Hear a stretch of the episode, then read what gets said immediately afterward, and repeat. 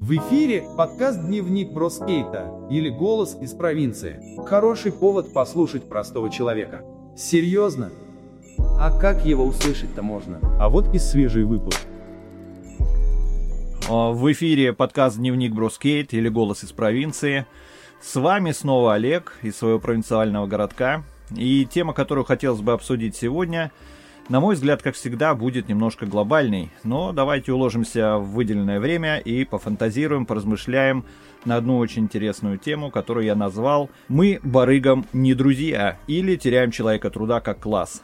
Попробуем в течение подкаста немного разобраться с этим вопросом. Я думаю, что все станет понятно. Я могу ошибаться, однако во времена СССР, будучи еще подростком, я ощущал мир несколько иначе – это, конечно, в первую очередь относится к крепким нервам, отсутствию некого стресса такого в семье или вокруг нас вообще в целом.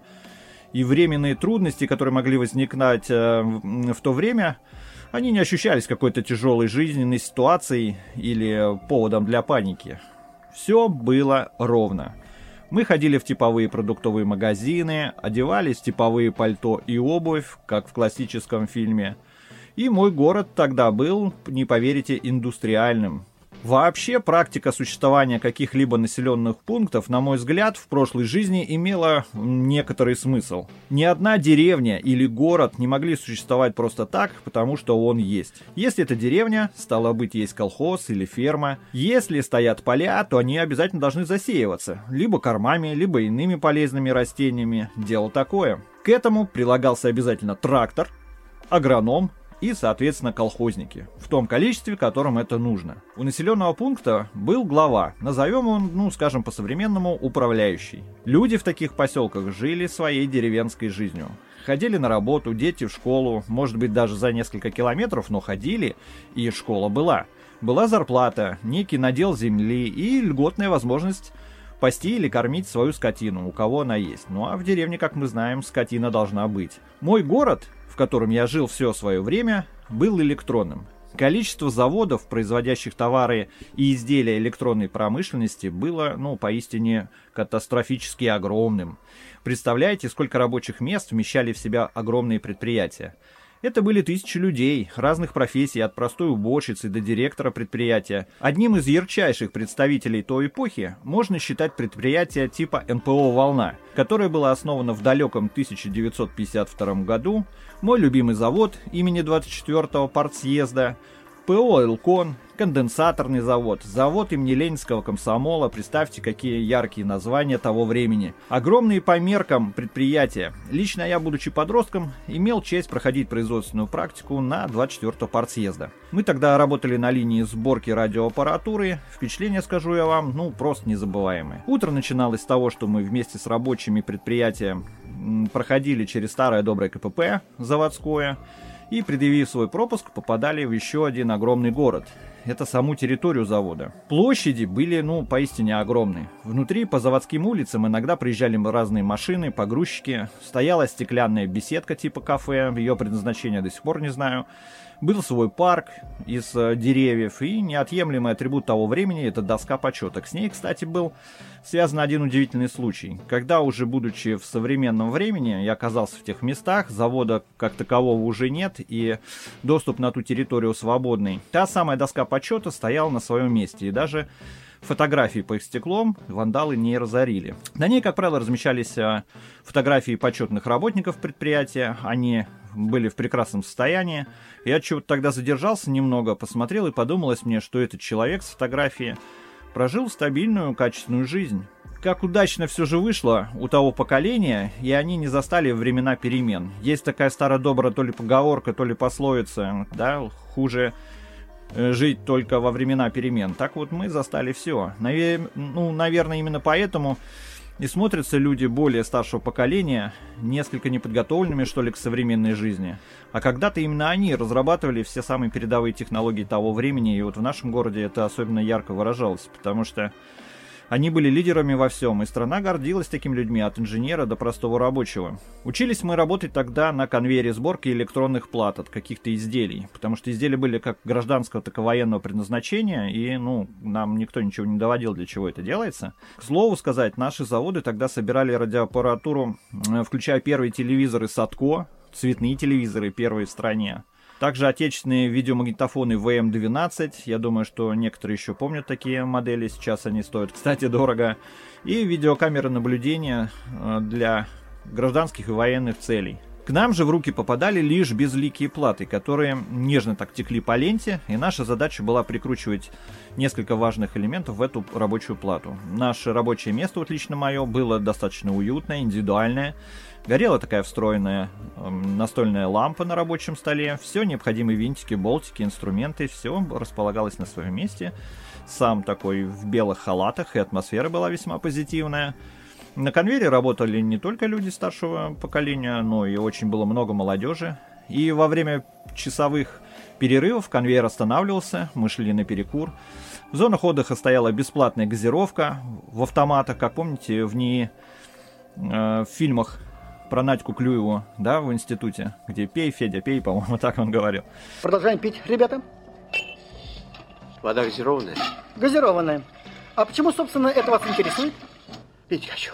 Можете хотеть, но вода только для работников института. Вы работник института? Нет. Тогда разговор закончен. Пей, Леха.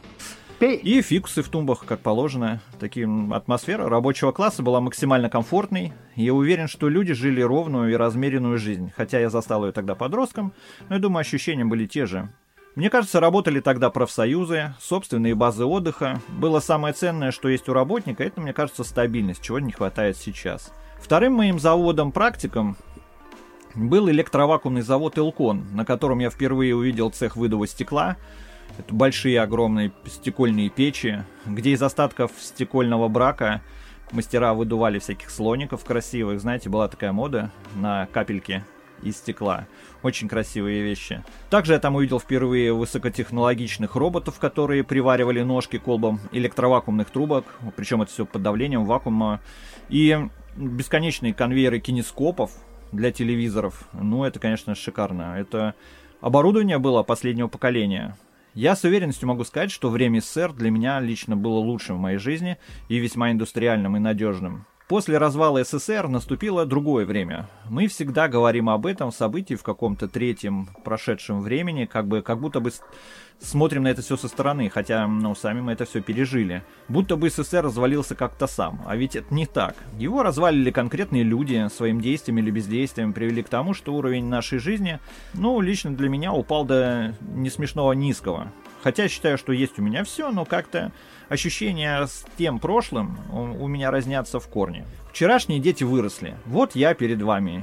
И, возвращаясь к теме труда, можно перевернуть одну страницу и погрузиться в уже привычный мир барыг и бесконечных счетов на оплату. Мир, как мы его называем, рыночной экономики. Помните, как в «Матрице» «Добро пожаловать в реальный мир, чувак». За мою трудовую практику можно сказать, что я работал везде, где сейчас платят. Отслужив э, продолжительное время в армии, я застал условия, когда заслуживал не платили вообще по три месяца.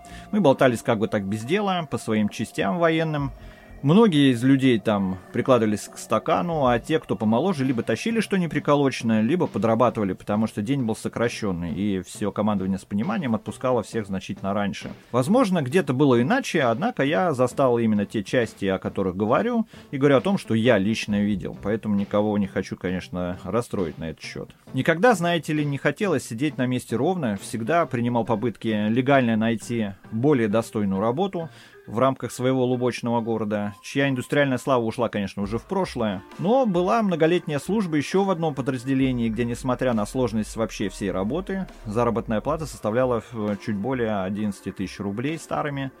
Это достаточно мало. И спустя длительное время попал, собственно говоря, в торговлю. Время, сразу могу сказать, что было лютое, и тогда многие кормились в этой сфере, Продавали и покупали, в принципе, все на свете. И количество торговых представителей и торговых точек плодилось в геометрической прогрессии. Заправляли бизнесом в те времена барыги из бывшего СССР. Ну, под контролем криминала, конечно. Однако это было богатое и стабильное, на мой взгляд, время. хотя и рыночная. Найти работу было тогда несложно. Платили они, в принципе, щедро. В городах был продуктовый и вещевой ассортимент, и на мгновение показалось даже, что жизнь, она как бы налаживается. Можно запросто было импульсно купить э, малонужную вещь, ибо денег хватало и до зарплаты, и после нее, и тогда в обиход начали входить такие слова типа а кредит.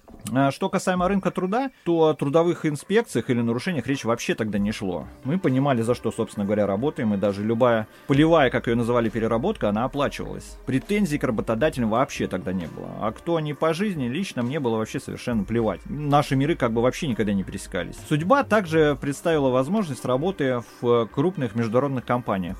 Удивляться не стоит, ибо представительства открывались во всех городах, и больших, и малых, и работы хватало всем.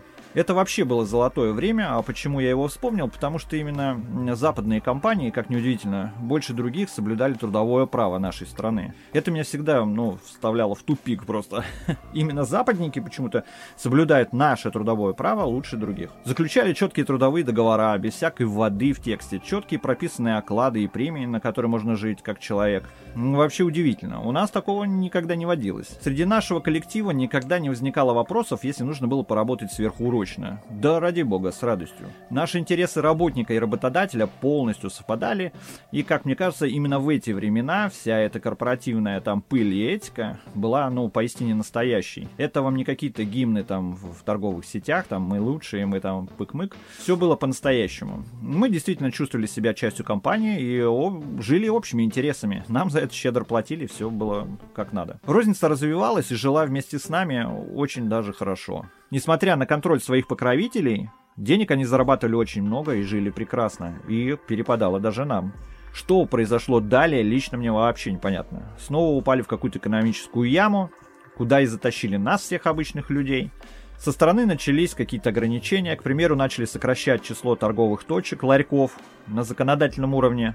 А, формулировка была такой, как уродующее лицо города. Это можно было недавно вспомнить, даже, по-моему, и в Москве такая же история была. Появлением торговых сетей, конкуренция, ну, перестал существовать как вид. Мелкие УП уже не смогли держаться на плаву и стало лично для меня, как наемного работника, жить зарабатывать заметно хуже, потому что я любил работать на большие предприятия. Большинство представителей стали существовать в сокращенном, в некотором измененном, там, адаптированном виде. Бандитов всех разогнали, и рынок труда стал каким я его вижу сегодня. На смену одним деловым людям пришли совершенно другие, более жадные, что ли, менее богатые, и устроиться на работу стало значительно сложнее наши интересы между работодателями и работниками теперь совершенно разные. Их задача меньше нам платить, наша, соответственно, товарищи меньше работать.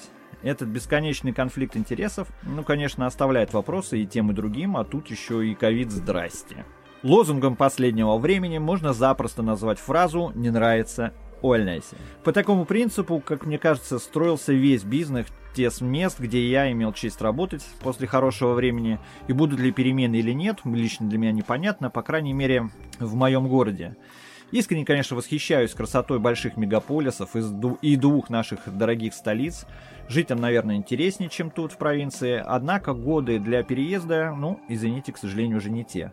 Одна надежда, что у наших детей будет все нормально, а мы застряли в нашем времени и застали времена перемен всех тех, которые валяли наши устоявшиеся принципы СССР, заставляя нас все время что-то переучиваться под правила новой рыночной экономики, ломать все наши привычные стереотипы. И сейчас очень сложно, когда я вот слышу, что человеку говорят, так переучивайтесь на новую профессию, а ему далеко за 40, ну, граждане, ну, погодите, так дела не делаются, ну, что значит переучивайся? Лично для меня все это ерунда, не наше все это, не русская. Мы не все торговцы, чтобы жить по правилам рынка. Не все мечтают о космосе, нанотехнологиях. Лично мне хочется снова ощущать личную стабильность, стабильность моей семьи. Быть хорошим папой, кормильцем своей семьи, ну, не испытывать каких-либо стрессов, забивая свою голову мыслями, а что если уволят, а что тогда, а что тогда?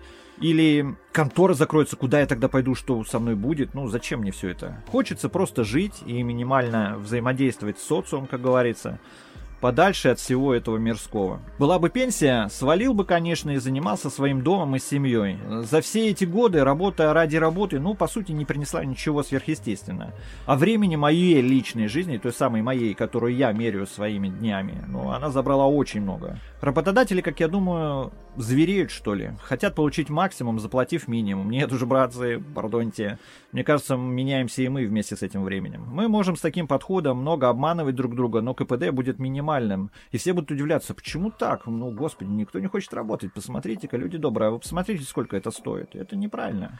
Нужно было давно выходить из тени и договариваться с людьми об оплате труда по-настоящему, не в условиях каких-то совокупных доходов, как в условных единицах, а в реальных деньгах, где премия не может составлять основной доход, а оклад минималку. Эта схема, братцы, уже ну, не работает, по крайней мере здесь. Следующее поколение молодежи, которое идет за нами, конечно, более правильно, и за бесплатно трудиться они не станут, это я уверен. Может, тогда и будет новый всплеск экономики. Ну, тогда работодатели, наверное, поймут, что завтра к ним попросту никто не придет, и, не, и нужно будет платить достойную зарплату. Наверное, поймут, что цену на товар нельзя придумывать из головы, ориентируясь на цены в интернете, которые в свою очередь придумали те, кто ее туда повесил.